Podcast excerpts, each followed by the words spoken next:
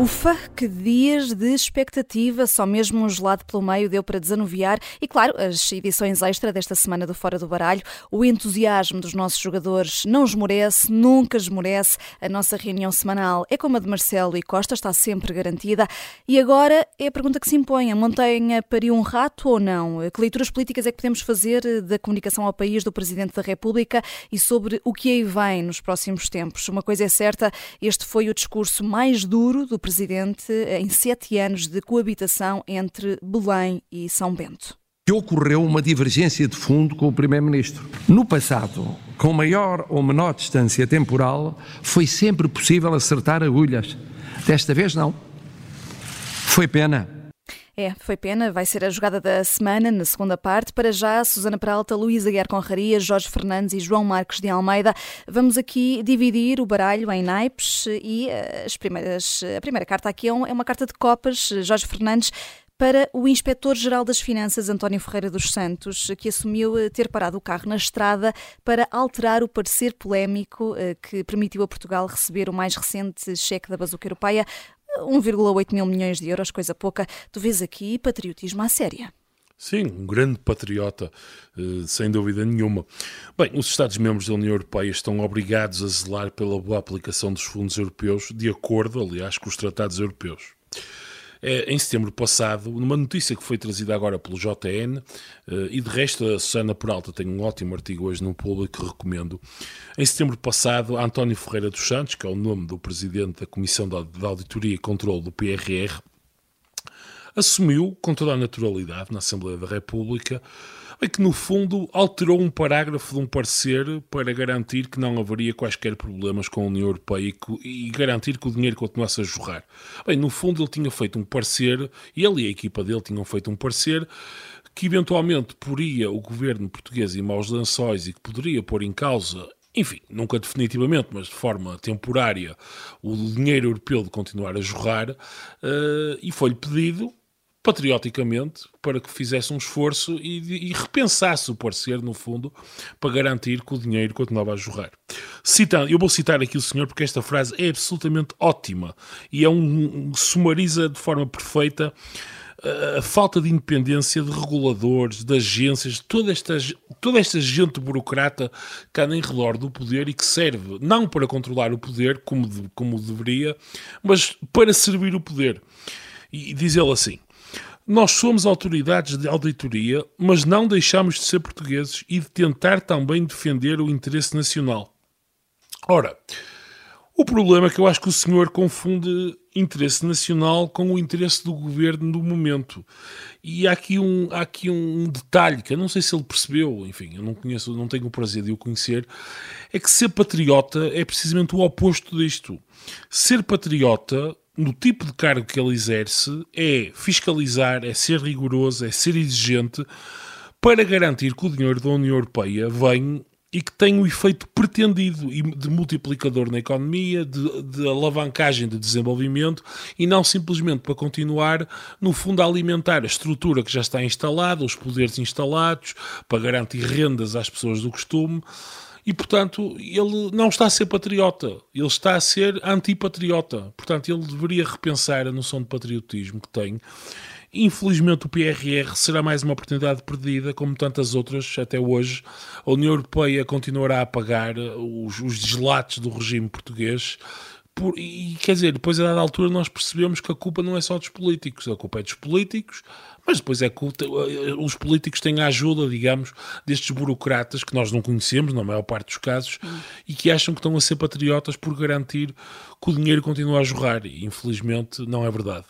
E, e, continuamos a falar de dinheiro eh, a jorrar, ou mais ou menos, Luísa Guiar Conraria, até porque a carta que tens aqui em cima da mesa é, é uma carta de ouros genericamente para a economia portuguesa. Explica lá.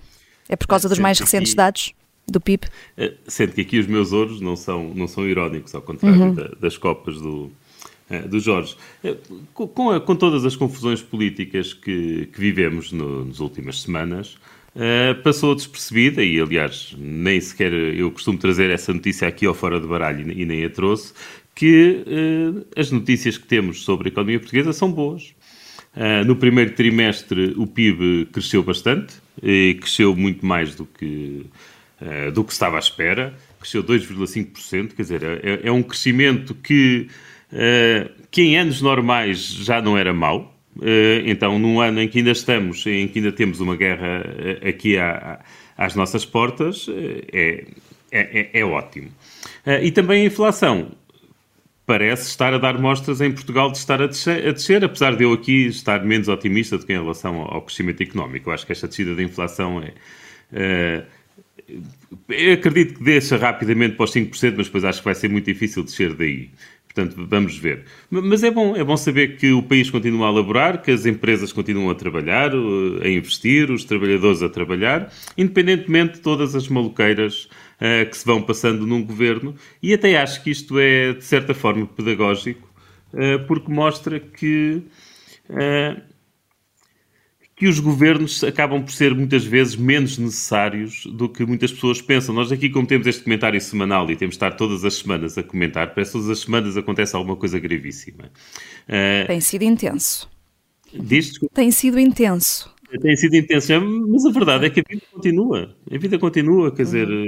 eu, uh, as pessoas continuam a trabalhar e de facto a Sim, maioria há uma bolha mediática e política que, que às tomam, vezes faz. Uh... Não, e a maioria das decisões que as pessoas tomam e que as empresas tomam são independentes do, dos políticos. É, claro que aqui imagino que muitos socialistas tenham ficado desanimados ou tristes porque porque com, esta, com estas confusões todas não puderam chamar a si o mérito da, do crescimento uh, do crescimento económico. Mas não, não, há mérito nenhum do governo, quer dizer, uma pessoa vai ver os dados. Eurico Brilhante uh, Dias ainda dados... tentou, uh, Luís. Sim, mas uma pessoa vai ver os dados e, o que uma pessoa descobre com os, nos dados é que isto cresceu muito à custa das exportações. Bem, quer dizer, isto são as empresas que estão a lutar nos mercados internacionais, estão a ir às feiras internacionais, que estão a colocar os seus produtos, quer dizer, não é nenhum ministro seja ele da economia ou das finanças ou dos negócios estrangeiros, que anda a vender os produtos das empresas. Uh, pronto, e portanto acho que é, que é bom termos noção disto, quer dizer, há, há um, há um território em que, que é aqui Portugal, onde as pessoas trabalham e, e vai funcionando independentemente do, do, governo. Portanto, se calhar neste momento, uh, eu costumo dizer que, que nós temos o governo que merecemos e pronto, e nós é que votamos neles, mas realmente neste momento tenho a ideia que o governo não está à altura do, do país. Eu gostava de assistir o Luís, Vanessa, porque acho que há um ponto muito importante que ele fez. Bom, antes de assistir, só dizer que há uma coisa que discordo dele. Quando ele diz nós votamos neles, eu nunca votei no PS. Hum. Uh, eu também não. Eu, eu, já, eu já votei. O Luís, o Luís, o Luís não, mas vamos, vamos ao ponto do Luís, que acho que o Luís tem toda a razão e é um ponto muito importante. Uh, esta a história das empresas continuarem a funcionar. Portugal tem boas empresas sobretudo há quatro distritos em Portugal com grandes empresas, noutros também há, mas quatro onde se concentram grandes empresas de média dimensão, pequena e média dimensão nacionais, Leiria, Aveiro, Braga, onde vive o Luís e o Porto, que são talvez o motor económico empresarial do nosso país. Eh, mas eu gostava ainda de ir mais longe com o Luís. Isto mostra duas coisas. Mostra que uh, Neste caso, o que o Luís está a dizer é o PS, por uma, um conjunto de problemas e de casos e casinhos, utilizando as expressões de António Costa, uh, o governo tem feito pouco ou é incompetente e, portanto, não pode, no fundo, prejudicar a vida das empresas. Mas eu gostaria que fosse de uma maneira positiva. Isto mostra que o governo devia perceber que a melhor coisa que há a fazer com as empresas é deixá-las em paz, deixá-las trabalhar, deixá-las exportar, não lhes impor pesos excessivos e deixar dar liberdade às empresas para poderem fazer o que elas melhor sabem fazer. Isso era muito importante que houvesse essa cultura em Portugal. Deixem as empresas sossegadas, em liberdade, e elas sabem o que é que hão de fazer para ajudar o país a crescer economicamente. E acho que o facto de elas terem, estarem terem sucesso é um grande indicador para a economia portuguesa e são notícias ótimas para Portugal. A economia portuguesa tem que estar baseada em boas empresas, em empresas que exportam. E são estes os eh, dados que levaram Luís Aguiar Conraria a escolher uma carta de ouros. Eh, Portugal liderou o crescimento económico na Europa no primeiro trimestre, foram 2,5% em comparação com o mesmo período do ano passado, eh, sendo que o crescimento em cadeia foi de 1,6% e foi também o um mais alto do bloco comunitário. Deixamos agora o dinheiro de lado e passamos para, para a justiça. A carta que se segue é uma carta de paus da Susana Peralta. Susana, em 40 países, Itália e Portugal são exceção eh, porque não consideram a violação um crime público. E também San Marino, esse, esse país eh, onde vivem imensas mulheres, eh, também estamos a par, digamos, destes, destes pequenos enclaves uh, que são estados estranhos dentro do contexto da geografia europeia. Um, a Convenção de Istambul tem uma, uma, regra que, que obriga os países, os países que a ratificaram comprometeram-se a isso, a, a tornar a violação um crime público e houve um debate no nosso Parlamento no dia 30 de março, portanto há um mês e pouco, em que vários países queriam tornar a violação uh, um crime público e, e, e, acabou por não passar. Já agora vou só dizer quais é eram os, os, partidos, não os países, mas os partidos. Era o Chega, a Iniciativa Liberal, o Bloco de Esquerda e o PAN, e o Rui Tavares também se afirmou a favor das propostas destes partidos da oposição, que todos eles queriam tornar a violação um crime público. E, portanto, chumbou por oposição do PS, do PSD e do PCP. Uh, ah, eu já lá vou uh, discutir um bocadinho as posições dos partidos. Eu queria dizer o seguinte: a ideia de tornar a violação um crime público é reconhecer também que o violador é um, é, um, é um perigo público, não é um perigo apenas para a, a, mulher, enfim, a maior parte das vítimas de violação, como é sabido, são mulheres, um, que, que essa pessoa viola. Uh, e, portanto, essa é uma das razões para nós queremos que a violação seja um crime público, mas há outras boas razões. A outra boa razão é que uma pessoa que é sujeita a esse crime de violação que é um crime grave de atentado à sua liberdade sexual, muitas vezes fica com stress pós-traumático ou vive até sob coação do próprio violador, porque muitas vezes estas violações encontram-se em contextos eh, domésticos, de proximidade, de relações, enfim, em que, em que há de facto o um poder de coação. E essa é outra razão para libertarmos a vítima do jugo de ser essa pessoa a, eh, a, eh, a fazer a queixa relativamente ao comportamento criminoso do seu agressor sexual. Um, é evidente que, que há aqui um argumento uh, que diz, uh, enfim, que tem a sua validade, que é, há o, argumento da autonomia e tal, esse parece-me perfeitamente uh, eh, estapafúrdio e devo dizer que é um argumento muitíssimo semelhante àquele que foi usado durante muitos anos para também não tornar o crime de violência doméstica um crime público. Quer dizer, não, não, é um bocado entre marido e mulher não se mete a colher, não é? Pá, se a mulher foi violada e não quer, não quer fazer queixa, ela lá deve ter as suas razões. Na maior parte dos casos, essas razões são que essa mulher não é livre e, portanto, vamos lá protegê-la, se faz favor, de quem uh, lhe, uh, lhe, limita essa liberdade. Uh, pois há outra razão, que é de facto a questão, enfim, da, no fundo, da exposição da vítima, não é? No fundo, nós vamos, estamos a obrigar uma pessoa, a forçar uma pessoa a depois expor-se a um processo judicial que, que pode lhe trazer vários traumas que vêm, enfim, por cima do trauma uh, da, própria, da própria violação. Mas esse argumento resolve-se com melhores estruturas, estruturas de acolhimento das vítimas, estruturas de acompanhamento psicológico, judicial e outro, e portanto é uma, parece, é quanto a mim, um mau argumento para não tornar uh, o crime público. Uh, eu devo dizer que Portugal tem esta péssima história de, de enfim, há imensos acórdãos de juízes completamente estapafúrdios relativamente a crimes de natureza sexual e de violência doméstica e, de facto, se o legislador não der o sinal de que está claramente do lado das vítimas, que neste caso são, repito, quase sempre do, uh, do sexo feminino, nós nunca mais saímos da cepa torta. E a este respeito, queria ainda. Um, aconselhar, agora ontem, uma entrevista no público uh, de uma procuradora, procuradora da República Helena Leitão, que faz parte do grupo de peritos sobre o combate à violência contra as mulheres e violência doméstica do Conselho da Europa e que, portanto, está diretamente em cima destes assuntos e que faz, entre outras coisas, as revisões periódicas da legislação do país, dos países neste, neste assunto e, e, e especificamente uh, uh, relativamente às, aos compromissos assumidos no âmbito da Convenção de Istambul e que é uma. Ela está a terminar o seu mandato, enfim, feliz ou infelizmente, mas uh, é uma entrevista que eu acho que é bastante informativa e, e, que julgo que poderia eventualmente ajudar os partidos que votaram contra Sim. o PS, PSD e PCP a pôr um bocadinho a mão na consciência. Hum, e fica essa sugestão da, da Susana Peralta. Voltamos agora às Copas, mais uma carta de Copas neste Fora do Baralho. Eh, do João Marcos de Almeida e é João para Paulo Tunhas, filósofo e professor universitário que morreu há uma semana. Sim, para Paulo Tunhas. Uh, eu eu não, era, não era amigo de Paulo Tunhas, conhecia-o, tive várias vezes com ele, uh, em conversas, em almoços, em jantares.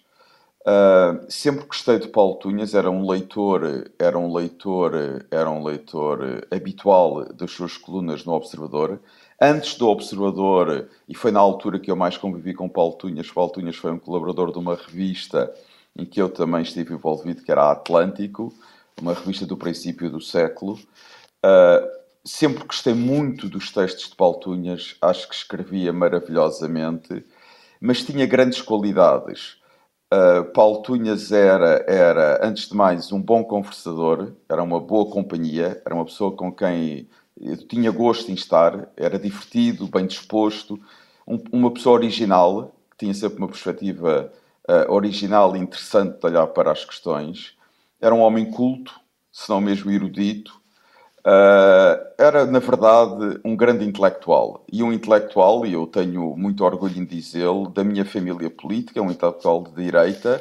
Também tinha muito orgulho em ser um intelectual de direita, uma pessoa livre, independente, embora fosse direita, não fazia nos seus escritos fretes nenhums a partidos de direita, se fosse preciso criticá-los, criticava-os. Portanto, era um verdadeiro intelectual livre, que é o que um país precisa, a vida cultural de um país precisa. Tenho imensa pena que ele, que ele acho que é trágico ele ter morrido tão cedo. Uh, e gostava de deixar aqui a minha, a minha grande homenagem ao Paulo Tunhas e, e, e, e recordar os textos magníficos que ele escreveu durante mais de 10 anos, ou durante cerca de 10 anos, desde que o Observador foi fundado no Observador. E uh, esses textos continuam uh, online. Uh, Paulo Tunhas, filósofo e professor universitário, também colunista do Observador. fica esta homenagem do João Marcos de Almeida. Temos um minuto, Luís Aguiar Conraria. Tenho aqui uma carta de Joker para ti. João Galamba, um, é para ele que, que atribui esta carta de Joker, porque no dia em que o Presidente da República o acusou com todas as letras de ser irresponsável, a CP chegou a acordo com os maquinistas para o fim das greves e, olha, o Ministério das Infraestruturas ajudou. É, pelo menos é o que dizem no comunicado, não é? Uh, dizem que foi com a ajuda do Ministério das Infraestruturas. Olha, é, é uma ironia. Uh, e pronto, mas olha, que, que galamba, quer dizer, independentemente de nós acharmos bem que ele fica ou não, e acho que todos nós temos a opinião de que ele devia ter saído, independentemente disto tudo, já que lá está, que seja como a economia portuguesa e consiga funcionar bem, hum. independentemente de tudo, de tudo o que se passa à volta. Não, não será seguramente, não será seguramente. Não, não, portanto, todos nós temos opinião semelhante à do Presidente da República relativamente à continuidade dele, não é? Mas, hum. independentemente disso tudo, ele está lá, portanto, olha, que faça o melhor possível. É, um joker para João Galamba, já perceberam, não é? Sobraram aqui espadas na primeira Enquanto parte. pessoa de Braga, dá muito hum. jeito que a CP deixe de fazer tantas greves. É uma, uma, uma um ponto importante. estou no Porto hoje e também me associo a essa, a essa elogio à CP, à falta de greve. Cá está. Uh, uh, vamos fazer só aqui uma curta pausa. Uh, como sobraram espadas, à partida, desfecho da crise política, vêm muitas espadas na segunda parte. Até já.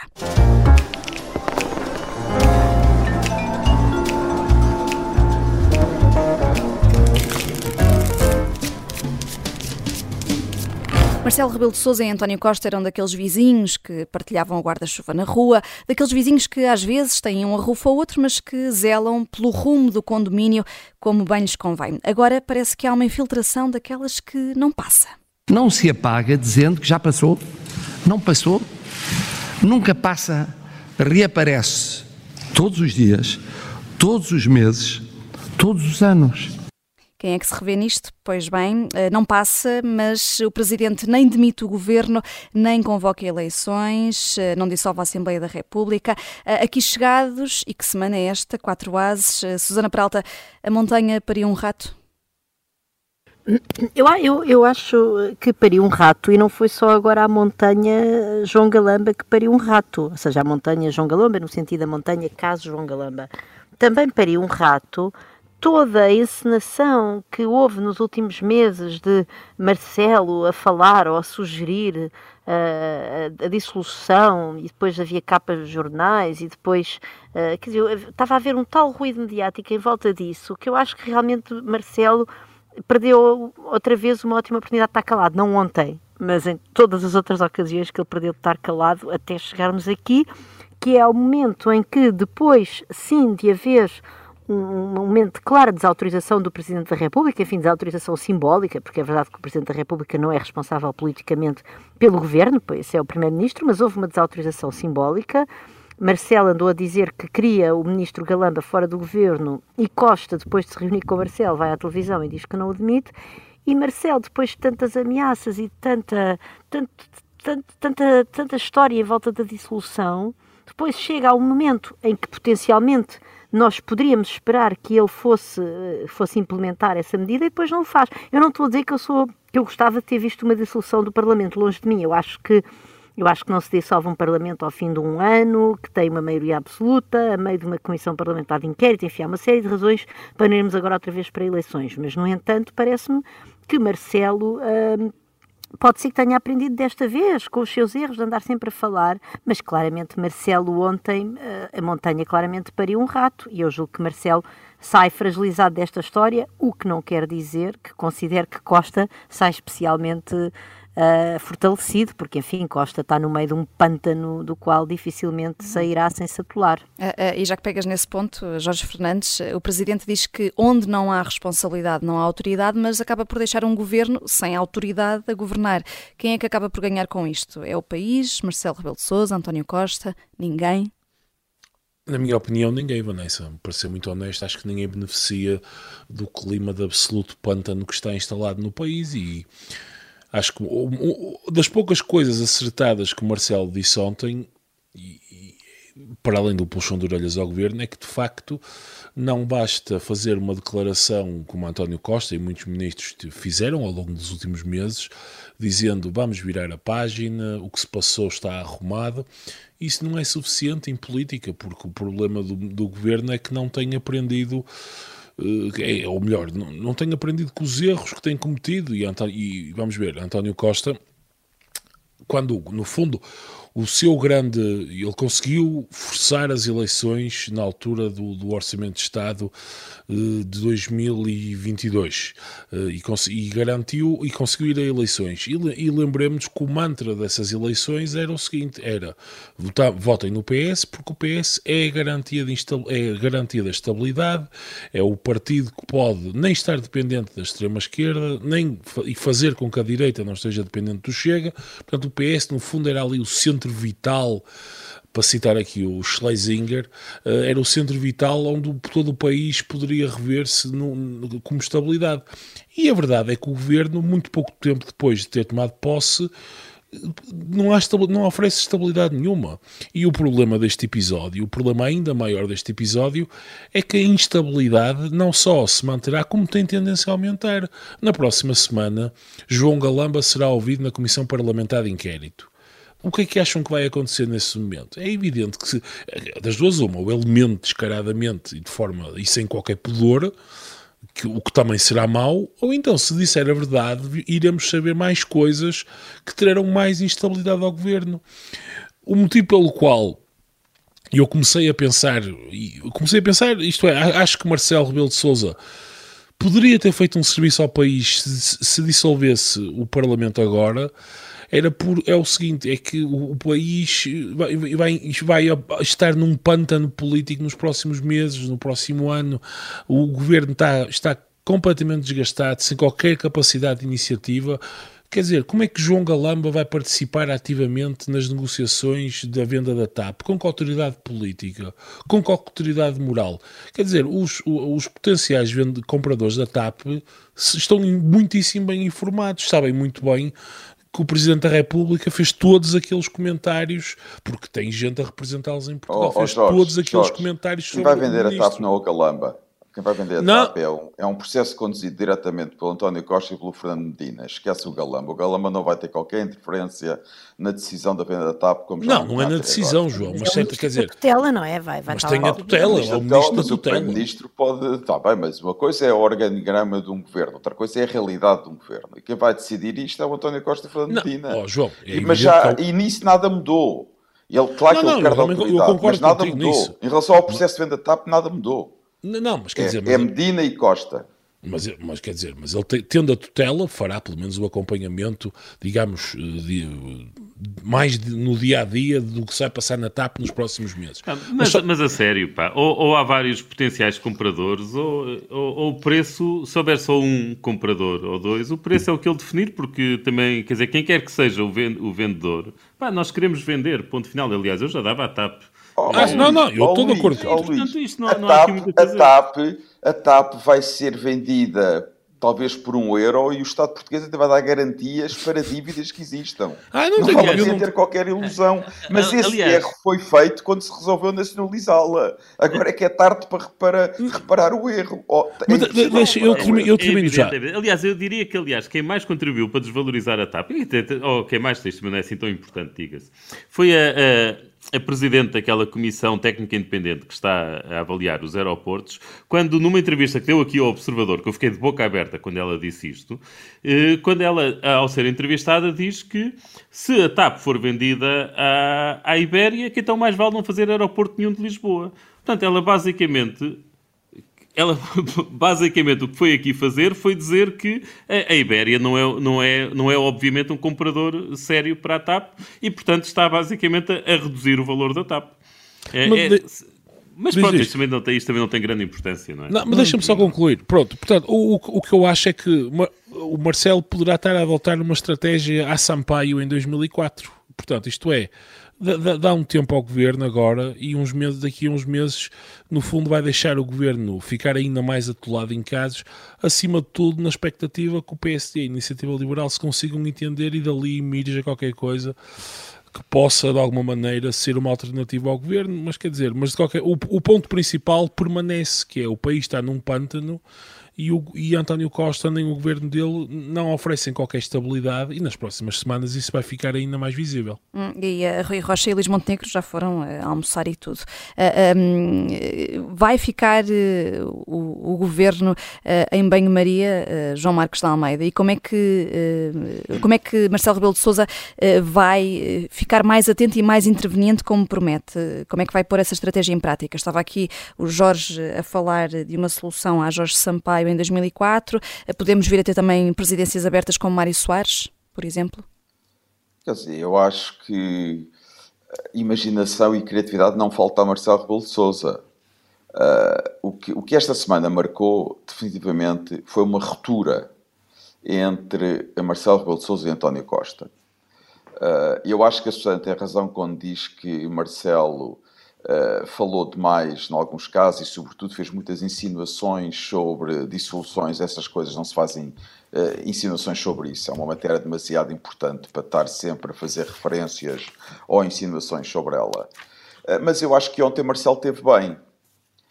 ao contrário, eu sou muito, tenho sido muito crítico de Marcelo Sousa, mas acho que ele ontem teve bem, porque acho que não devia dissolver a Assembleia. acho que demitir o governo também não adiantava nada porque íamos ter um de, ou ficava tudo na mesma, ou, ou então seria uma dissolução da Assembleia no final do processo. Uh, e, acho, e, e, não devia dissolver a Assembleia por duas ou três razões. Uma das razões é porque, uh, quer dizer, não há, não, Portugal não pode estar em eleições todos os anos, e um facto de um governo estar a governar mal e cometer erros não é razão suficiente para dissolver a Assembleia da República. Por isso é que os mandatos têm quatro anos e no fim dos mandatos os eleitores fazem o seu juízo sobre o mandato. Esta história de que um governo comete muitos erros, está a governar mal e por isso tem que se dissolver a Assembleia passado um ano, um ano e meio, dois anos, porque está a governar mal, seria o fim da picada, seria o fim da democracia. Quer dizer, não pode haver sistema político que funcione com base em critérios subjetivos que o governo está a governar mal, ou está a governar bem, ou está num pântano, ou está a fazer muitos erros. Os mandatos são quatro anos e esses mandatos de quatro anos incluem governos que possam governar mal para muita gente. Depois os eleitores tiram as suas conclusões. Além disso, eu acho que está na altura dos eleitores portugueses serem responsabilizados pelos seus votos. As pessoas têm que perceber que votar tem consequências. É um ato com consequências. Se estão insatisfeitos agora, terem as consequências devidas na altura de vida. Não é agora. Em relação ao futuro e depois desta semana, eu acho que uh, se, se, eles estavam demasiado próximos um do outro, Marcelo e António Costa, o que não era normal, eu acho que agora há o risco de se cair no oposto. É um, confl um conflito aberto entre os dois. Uh, acho que Marcelo ontem foi muito duro com o governo, de uma grande dureza. E fez questão de frisar essa divergência de fundo, a diferença divergência de fundo, com, absoluta. com António Costa. Mas ele foi, ele foi duro com Galamba e foi duro com Costa. Aliás, cada vez que ele foi duro com Galamba, estava a ser duro com Costa, como é óbvio. Mas sem nunca uh, nomear o primeiro-ministro. Sem nunca nomear o primeiro-ministro, mas foi muito duro com ambos. Uh, e de uma dureza, quer dizer, se, se Galamba que tem, não se demite mesmo, não se vai embora e não diz António Costa não tem a mínima condição para ficar, é porque não tem o mínimo de autonomia como indivíduo. Porque o que me parece é, das duas, uma, ou ele fica, quer, quer mesmo ficar, e aí não tem o mínimo de dignidade, ou ele sente-se mal com isto tudo, o que ele gostava mesmo era de se ir embora, e é o Primeiro-Ministro agora que não o deixa ir embora, e ele não tem qualquer tipo de autonomia, quer dizer, não é dono do seu destino. Uh, não faço a mínima ideia qual das duas é a interpretação certa. Uh, mas a verdade é que Galamba é um ministro que não existe neste momento. Portanto, não existe. O máximo que António Costa lhe pode dizer é não faças nada e não causes problemas, porque ele não existe. Depois, do que, depois da intervenção de ontem do Presidente da República. Mas no futuro vamos ter um confronto aberto entre Marcelo Rebelo Sousa e António Costa. Acho que a relação não se pode reparar. Não quer dizer que estejam em guerra aberta todos os dias, não é isso que vai acontecer. Mas não há qualquer hipótese de voltar ao passado. Temos, portanto, um novo ciclo político uh, na relação entre, talvez, entre as duas pessoas políticas mais importantes que neste momento há em Portugal. E eu acho que isto pode parecer que houve uma vitória de Costa agora mas eu acho que não houve nenhuma vitória de Costa. Quer dizer, Costa exerceu a sua autoridade e eu compreendo perfeitamente que o tenha feito.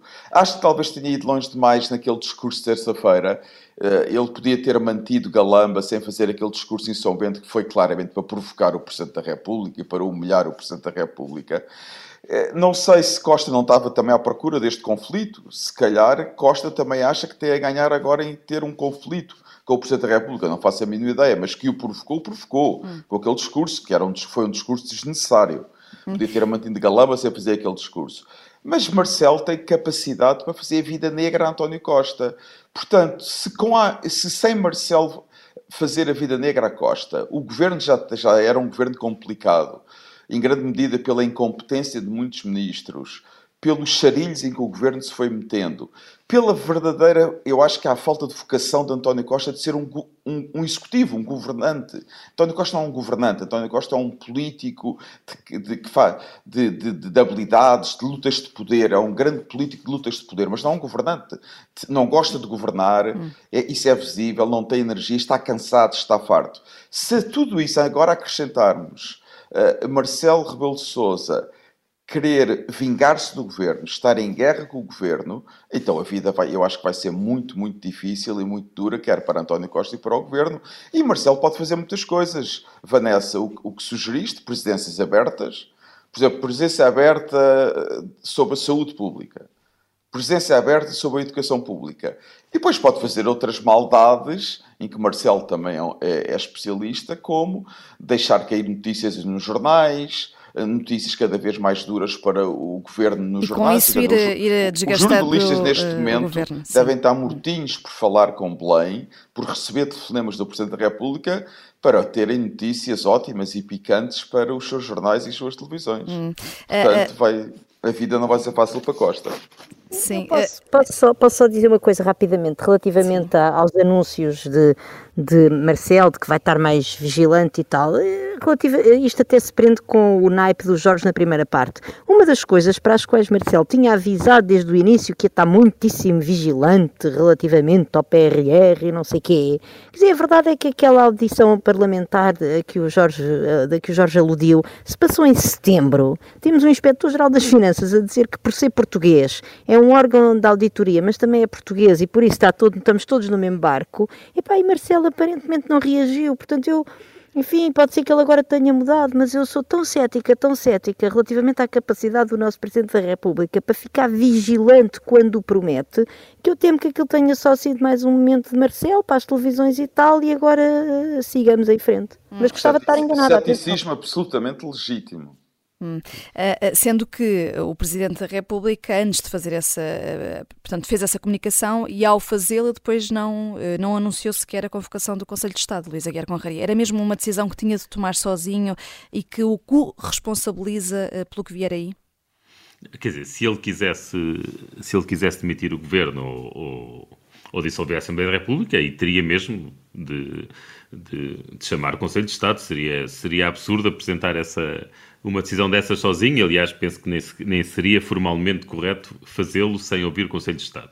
Uh, agora, se não é para, para mandar o governo abaixo, nem, nem a Assembleia da República, não, não, não, quer dizer, não é necessário reunir o Conselho de Estado para dizer que vai ficar tudo na mesma. Hum. Quer dizer, é isto, quer dizer, por muito duro que ele tenha sido, por muito duro que ele tenha sido, não é preciso reunir o Conselho de Estado para isso. Mas António Costa e o Presidente é da República preciso... ficam, continuam amarrados um ao outro na responsabilização eh, pelo, pelo que vier aí?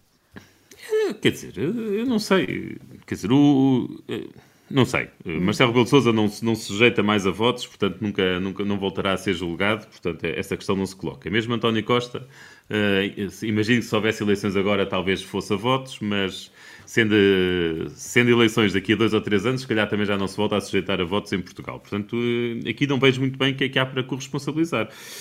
Agora, o que para mim é, é claro é, é, é, que nós vamos ter agora um, um presidente a fazer oposição.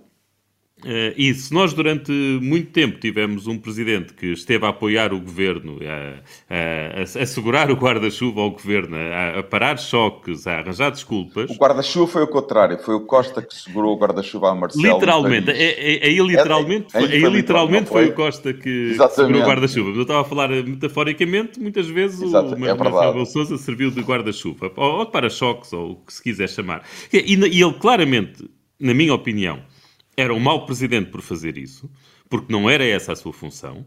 Agora, também, se resolver ser o líder da oposição, também acho que vai ser um mau presidente por isso, também não é essa a sua função. Quem tem de fazer oposição é oposição, caramba.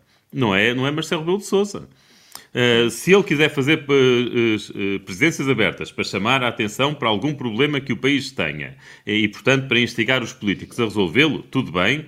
Eh, é bem-vindo. Agora, se o objetivo de Marcelo Belo de Sousa for criar dificuldades ao Primeiro-Ministro, aí penso não, penso que ele está a fazer, acho que continua a fazer um mau mandato.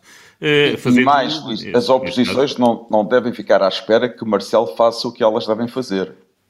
Claro, claro. Nem pensar. Claro, claro. Agora, não vale a pena ter ilusões sobre a natureza humana e sobre a natureza humana de Marcelo e de Costa. São Bento e Belém são como as, tipo duas colmeias que se abriram e as abelhas venenosas saíram e vão estar em disputa até ao final, até um deles sair. Não vale a pena ter qualquer ilusão sobre o que se vai passar no futuro.